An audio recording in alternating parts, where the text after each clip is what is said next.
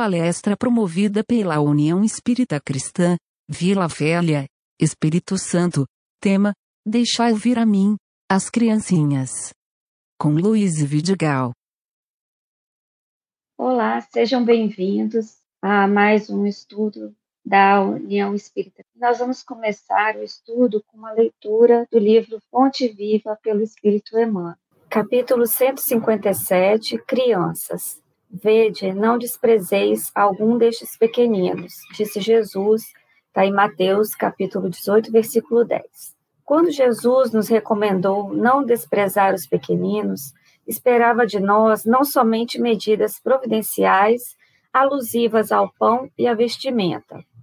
Não basta alimentar minúsculas bocas famintas ou agasalhar corpinhos enregelados. É imprescindível o abrigo moral que assegure ao espírito renascente o clima de trabalho necessário à sua sublimação.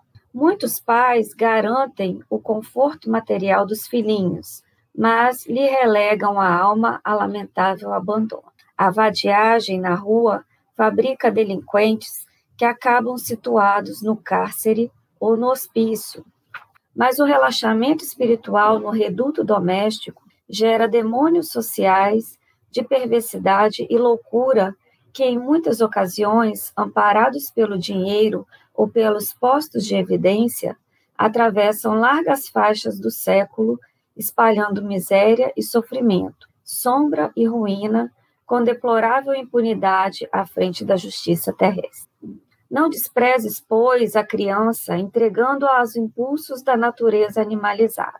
Recorda que todos nos achamos em processo de educação e reeducação diante do Divino Mestre. O prato de refeição é importante no desenvolvimento da criatura. Todavia, não podemos esquecer que nem só de pão vive o homem. Lembremos-nos da nutrição espiritual dos meninos, através de nossas atitudes e exemplos, avisos e correções, em tempo oportuno, de vez que desamparar moralmente a criança nas tarefas de hoje será condená-la ao menosprezo de si mesma, nos serviços de que se responsabilizará amanhã. Então, nós vamos começar o estudo de hoje e o nosso tema é deixar vir a mim as criancinhas. Esse trecho, ele está escrito lá no Evangelho segundo o Espiritismo, está no capítulo 8, bem, dos bem-aventurados os puros de coração, item 2. E está assim: Deixai vir a mim os pequeninos. Apresentaram-lhe então algumas crianças, a fim de que ele as tocasse. E como seus discípulos afastassem com palavras ásperas os que lhe apresentavam, Jesus, vendo isso, zangou-se e lhes disse: Deixai que venham a mim as criancinhas e não as impeçais, porquanto o reino de, dos céus é para o que se lhes assemelham. Digo-vos em verdade que aquele que não receber o reino de Deus como uma criança, nele não entrará. E depois de as abraçar, abençoou-as, impondo-lhe as, as mãos. Então, para a gente entender o contexto desse texto, desse trecho, ele está contido nas bem-aventuranças. E como que eram os discípulos naquela época? Eles não permitiam é, não só eles, né, a cultura daquela época não permitia que é, estivessem na mesma assembleia homens, mulheres e crianças. Então, era uma cultura da época que as mulheres fizessem as reuniões separadas e as crianças estarem sempre à parte de todas as reuniões com adultos. Né? E Jesus veio para abraçar e mudar é, muitas culturas, muitas coisas que estavam enraizadas naquela época. E essa era uma dessas, delas, né? De deixar que as mulheres participassem das, da, das suas palestras, dos seus ensinamentos, e assim também as crianças.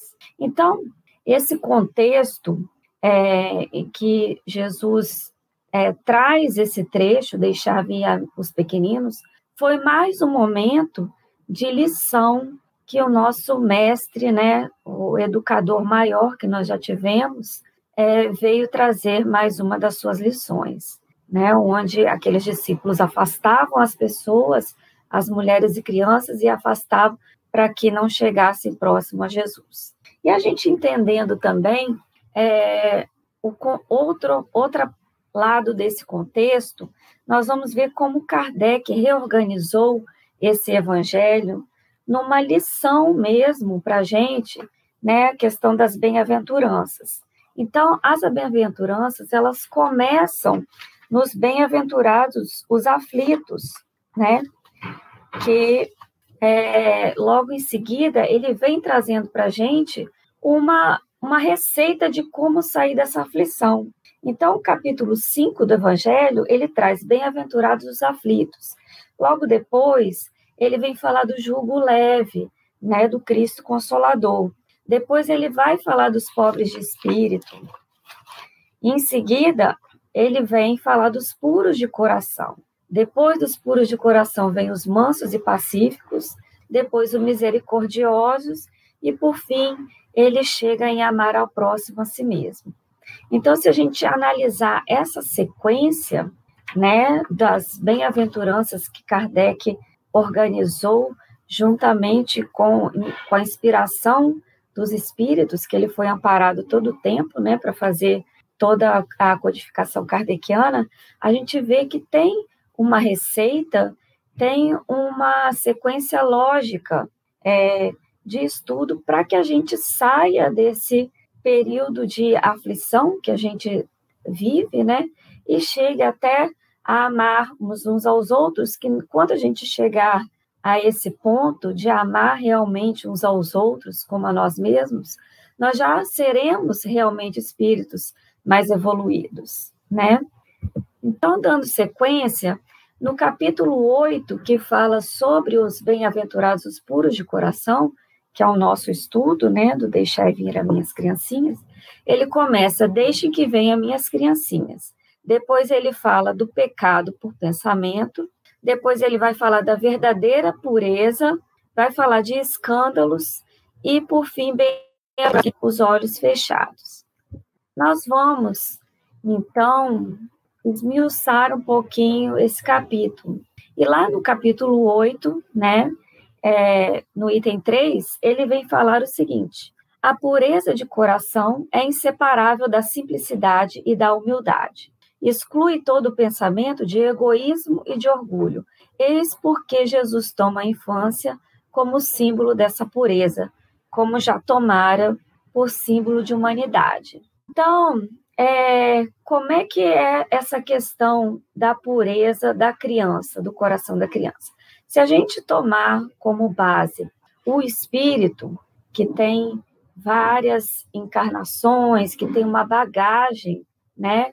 Ele pode estar nesse, nesse corpinho de criança, um espírito muito antigo, não faria muito sentido, né? O que Jesus vem falar. A criança, ela tem um período de pureza, sim, que é enquanto ela não, ela está como se tivesse é, o espírito ainda estivesse incubado ali, né? Ele ainda não manifestou todas as suas virtudes e todos os seus vícios, às vezes nenhum ainda.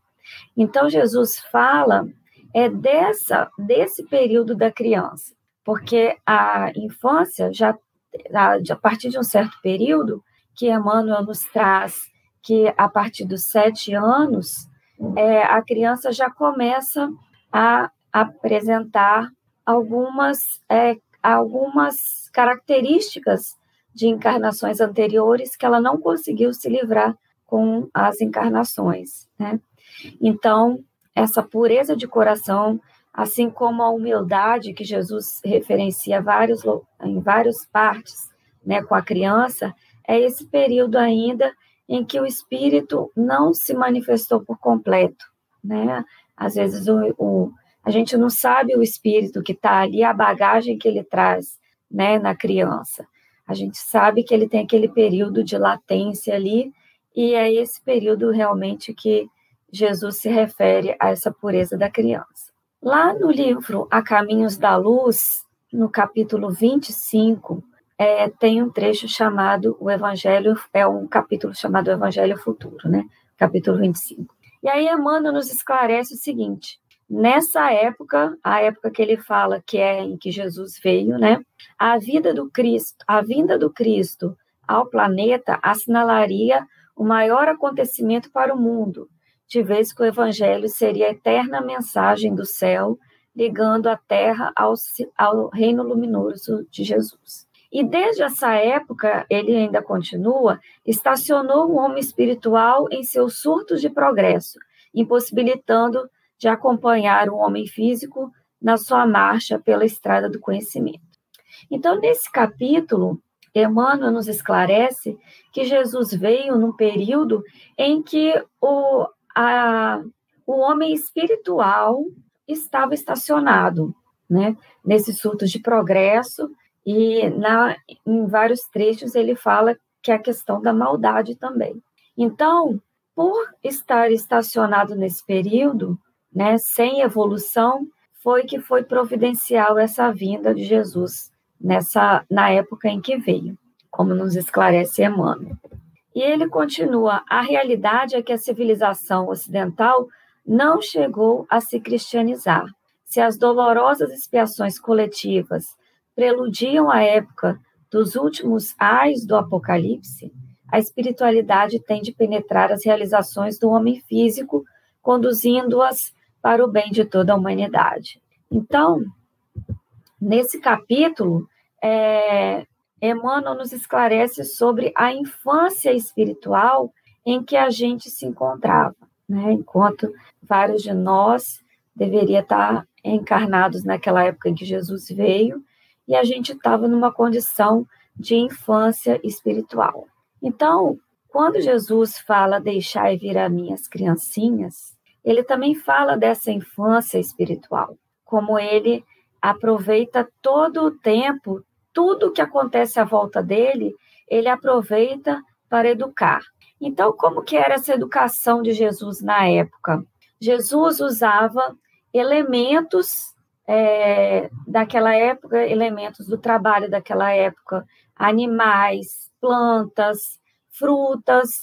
Então, todo o exemplo que ele dava, toda educação que ele ministrava, ele utilizava esses elementos que ele tinha, que ele disponibilizava ali na, na hora, né? Que ele tinha disponível. E como é que a gente é, educa criança? Né? Hoje, na evangelização infantil, a gente usa as, o mesmo artifício que Jesus usava. A gente usa a linguagem, elementos que a criança consegue entender o que a gente vai passar para ela de ensinamento. Né? Você não vai explicar, é, usar termos científicos para uma criança de seis, sete, oito anos, porque ela não vai entender. Você não vai conseguir ensinar uma matemática é, avançada para uma criança de três, quatro anos. Né? E é exatamente essa idade espiritual nossa. Né? É engraçado a gente perceber que nós somos crianças espiritualmente. A gente precisa ainda desses elementos para a gente poder compreender é, a, a profundidade dos ensinamentos que Jesus nos deixou. Então, o que ele falou naquela época nos serve até hoje. A gente, muita coisa, precisa fazer analogia e estudar, é, entender alguns símbolos daquela época, o que, que queria dizer, né? Porque muita coisa que Jesus usou como exemplo na época que ele veio, não se usa hoje mais mas a nossa infância espiritual continua a mesma. A gente avançou pouco, né? Até a gente chegar à condição de espírito puro, a gente ainda tem muita, muito chão para caminhar aí, né? Muita, é, muita coisa para aprender, muito caminho para andar. Então, é, um exemplo disso que eu trago aqui para vocês é esse livro, né, Cartilha da Natureza, ele é utilizado para evangelização infantil, mas com uma literatura apropriada para tanto criança quanto adulto, e a gente só é, utiliza elementos que as, a, as, duas, é, as duas faixas etárias consigam compreender o que, que quer dizer o texto. Né? É um texto de Casimiro Cunha, e ele compara a vidraça à nossa mente. Então vamos entender aqui um pouquinho como é que ele é o texto que ele trouxe para a gente. Quem saiba ver nos caminhos a luz, a beleza e a graça, não foge à contemplação do símbolo da vidraça. Existe em tamanhos vários, mostrando serviços e arte, satisfazendo ao conforto quase sempre em toda parte. Prestativa, atenciosa, o homem não lhe traduz a função maravilhosa de abrir novo campo à luz. Espelho caricioso de muita delicadeza, seu esforço no trabalho tem enorme sutileza. E que em todos os lugares, frente ao mesmo sol de amor, dá caminho à claridade, mas conforme a própria cor. Se vermelha, o apartamento guarda-lhe em todo o matiz, parecendo cada coisa em grinalda a rubis. Se verde, a casa parece de verdura peregrina, se azulada, é a cor do céu que se dilata e domina. Na expressão do colorido, tem seu símbolo de escol, pois se o vidro é multicor, todo sol é o mesmo sol. Quem não percebe aí dentro, sem grandes indagações, o divino amor de Deus e as várias religiões?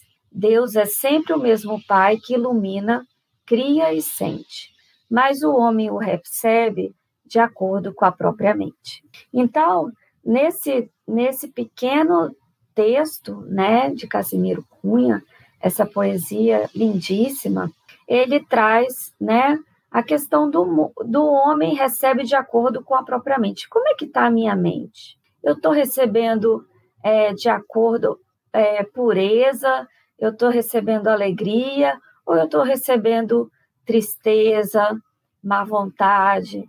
Como é que está a minha mente? Né? Então, ao mesmo tempo que o texto traz uma simbologia da vidraça, né, ela nos traz a reflexão. E essa reflexão, ela pode ser é, adaptada à criança quanto ao adulto. E era assim que Jesus trabalhava, trazendo elementos para a nossa reflexão. Igual ele fala aqui, o sol é o mesmo sol para todos, né? Deus é o mesmo Deus para tudo. E o que que muda nisso tudo? Qual é a diferença? A diferença de como cada um recebe, né? Como cada um recebe esse sol, esse Deus. Então, é essa reflexão. Lá no livro Vinha de Luz, Emmanuel nos traz a lição 90, que vai falar também do coração puro. E ele traz o seguinte: amai-vos ardentemente uns aos outros com o coração puro. Né? Aí, novamente, vem é, trazendo a reflexão sobre a pureza de coração. É amar realmente é, sem é, sem segundas intenções. Amar do jeito que a, a pessoa é, sem esperar nada em troca, sem esperar reconhecimento, agradecimento ou algum bem material em troca. Né? Não tem o porquê amar, amar simplesmente amar. E aí ele complementa: a esfera superior sempre observa a ironia e a maledicência a conta de ignorância ou infantilidade espiritual das criaturas humanas. Então, essa é a visão dos espíritos superiores de nós. Nós somos crianças espirituais. Nós somos ignorantes espiritualmente falando, em aprendizado, cada um na sua faixa, mas ainda em aprendizado, todos nós. Então, ele continua o entendimento e aplicação dos, do amai-vos uns aos outros é a meta luminosa das lutas terrestres. Então, qual é a nossa meta? Amar, amarmos uns aos outros. Né? É a questão de, relembrando o que eu falei lá no início, de como Kardec colocou as bem-aventuranças, né? E ao final delas, que é o, o final, o, o fim de tudo, né? Que é a meta luminosa, que é amarmos amar-nos uns aos outros.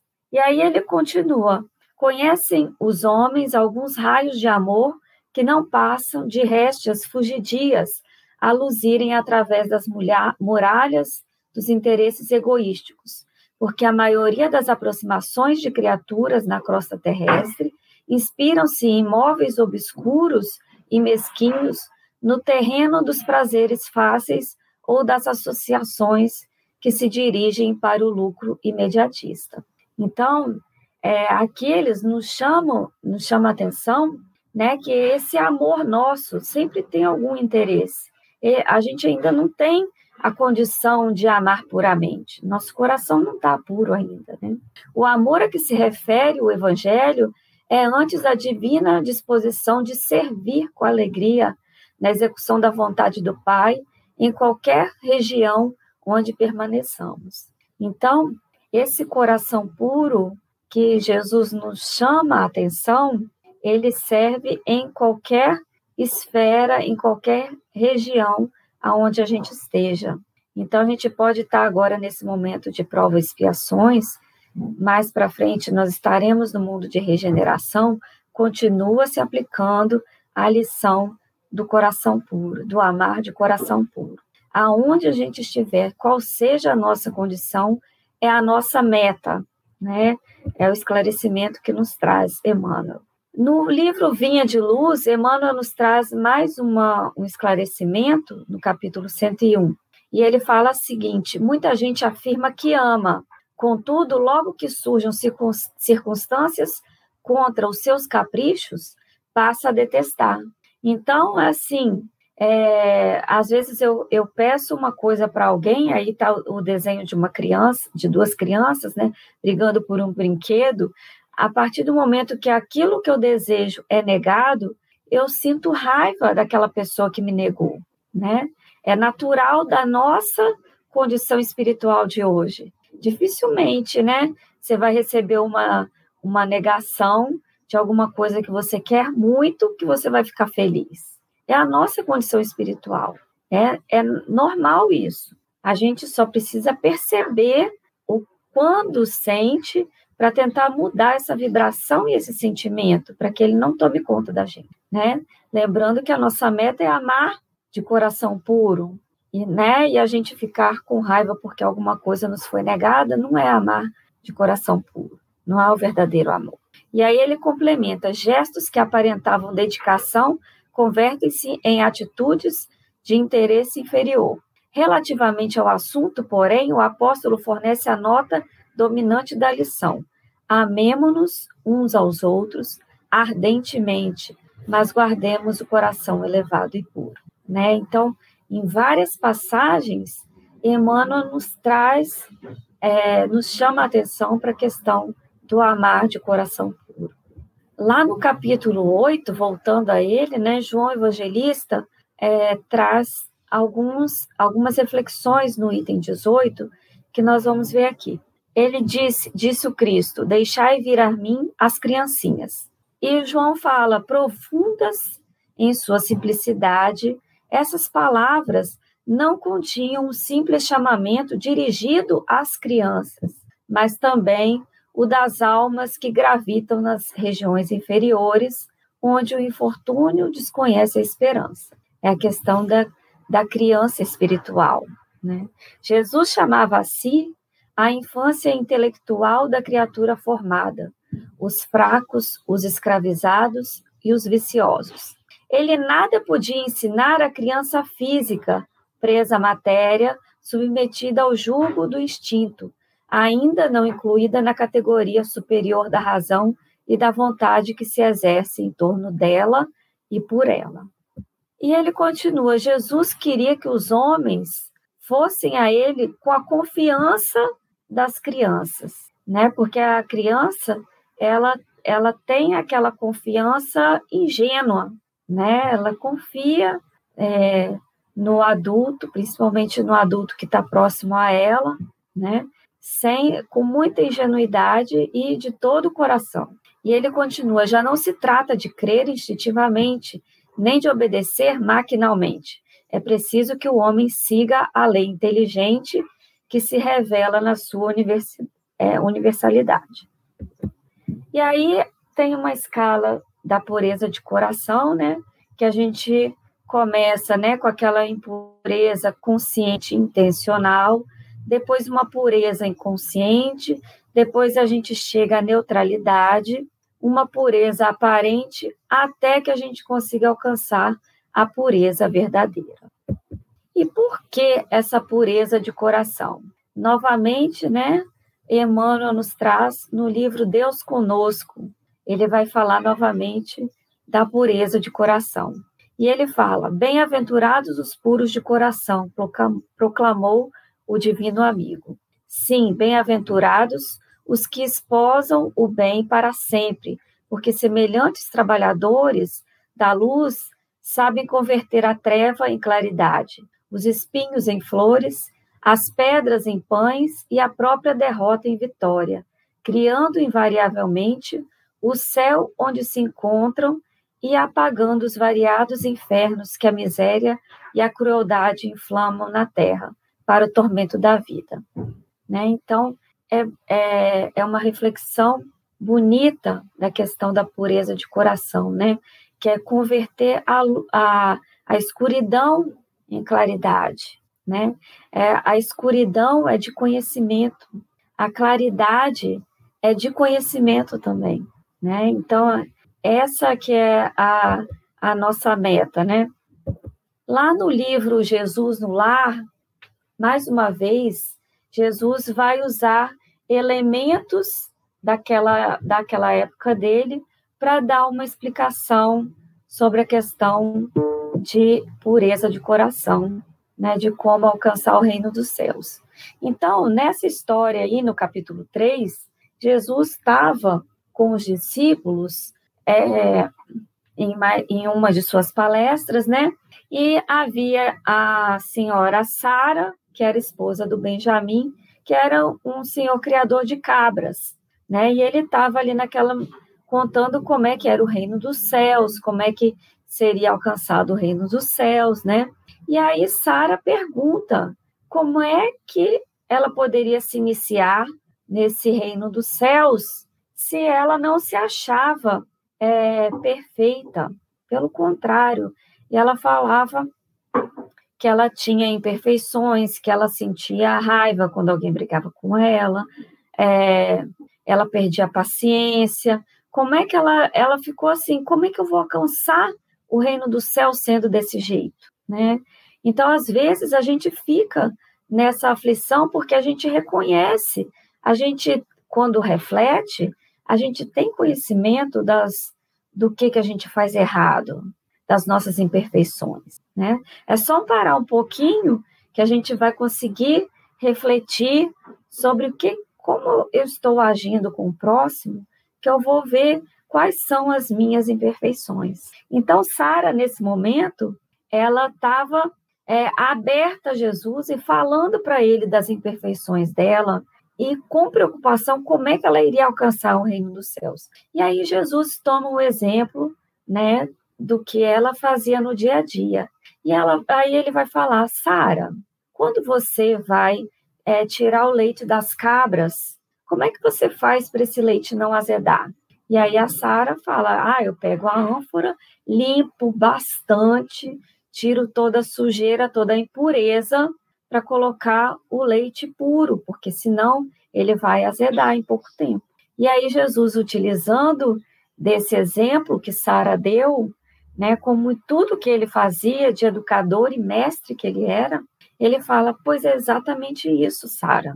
Você tem que jogar fora todas as suas impurezas para que você possa se encher de coisas puras do, do coração puro do reino de Deus. Então, a partir desse momento, a Sara começa a compreender como é que ela teria que fazer, ela teria que se esvaziar, né? E é, isso, é esse que é o nosso trabalho diário, esvaziar-nos das nossas impurezas diariamente, porque não é um trabalho de um dia, né? Na verdade, é um trabalho de séculos, de encarnações diversas, até a gente se esvaziar completamente das nossas impurezas, né? Então, olha que exemplo lindo que, que Jesus é, pegou naquele momento, né, que ele tinha e se utilizou daquilo para poder trazer uma lição e um conforto ao coração daqueles que estavam ali. Porque é realmente a gente fica preocupado quando você pensa assim, como é que eu vou ser espírito puro, meu Deus, tendo tanta imperfeição, fazendo tantas bobagens que a gente, mesmo que mínimas, como é que eu vou alcançar essa condição de espírito puro?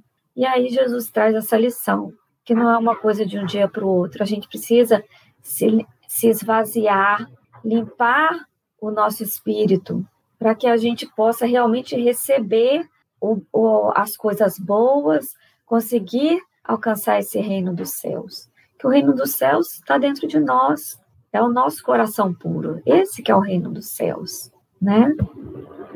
Então, lá no capítulo 8, voltando ao Evangelho segundo o Espiritismo, no item 4, é, os espíritos nos trazem a questão seguinte: pois que o espírito da criança já viveu, por que não se mostra desde o nascimento tal qual é? Tudo é sábio nas obras de Deus. A criança necessita de cuidados especiais que somente a ternura materna lhe pode dispensar. Ternura que se acresce da fraqueza e da ingenuidade da criança. Então, a partir de agora, a gente começa a, a falar da criança física, né? Porque a gente falou até agora da nossa criança espiritual. Agora, qual o cuidado que a gente tem que ter com a criança física, com a criancinha mesmo, para que ela possa crescer um adulto de bem, um adulto sem é, que consiga resolver as suas dificuldades com mais facilidade. Né? Então, aqui, os espíritos nos trazem o entendimento da importância do ensinamento do Pai. Lá no, na, no livro dos Espíritos, na pergunta 208, né, os, é, os espíritos é, Kardec pergunta: nenhuma influência exercem os espíritos dos pais sobre o filho depois do nascimento desse? E os espíritos esclarecem que é ao contrário, bem grande influência exerce.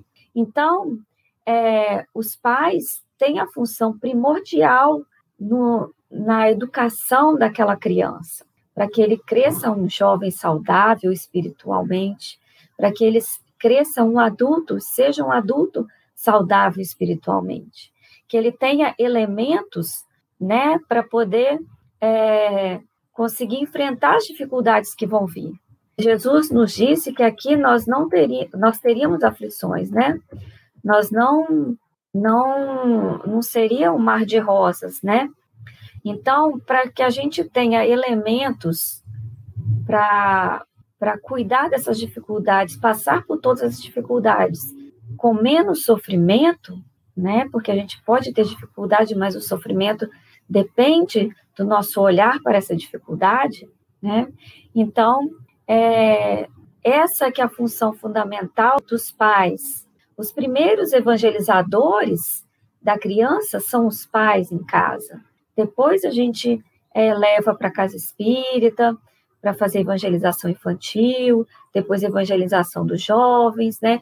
Aí aqueles que não tiveram a sorte de passar por esse caminho entram na evangelização adulto, quando é, se, se identificam né, com a doutrina espírita, e outras religiões acontecem da mesma forma.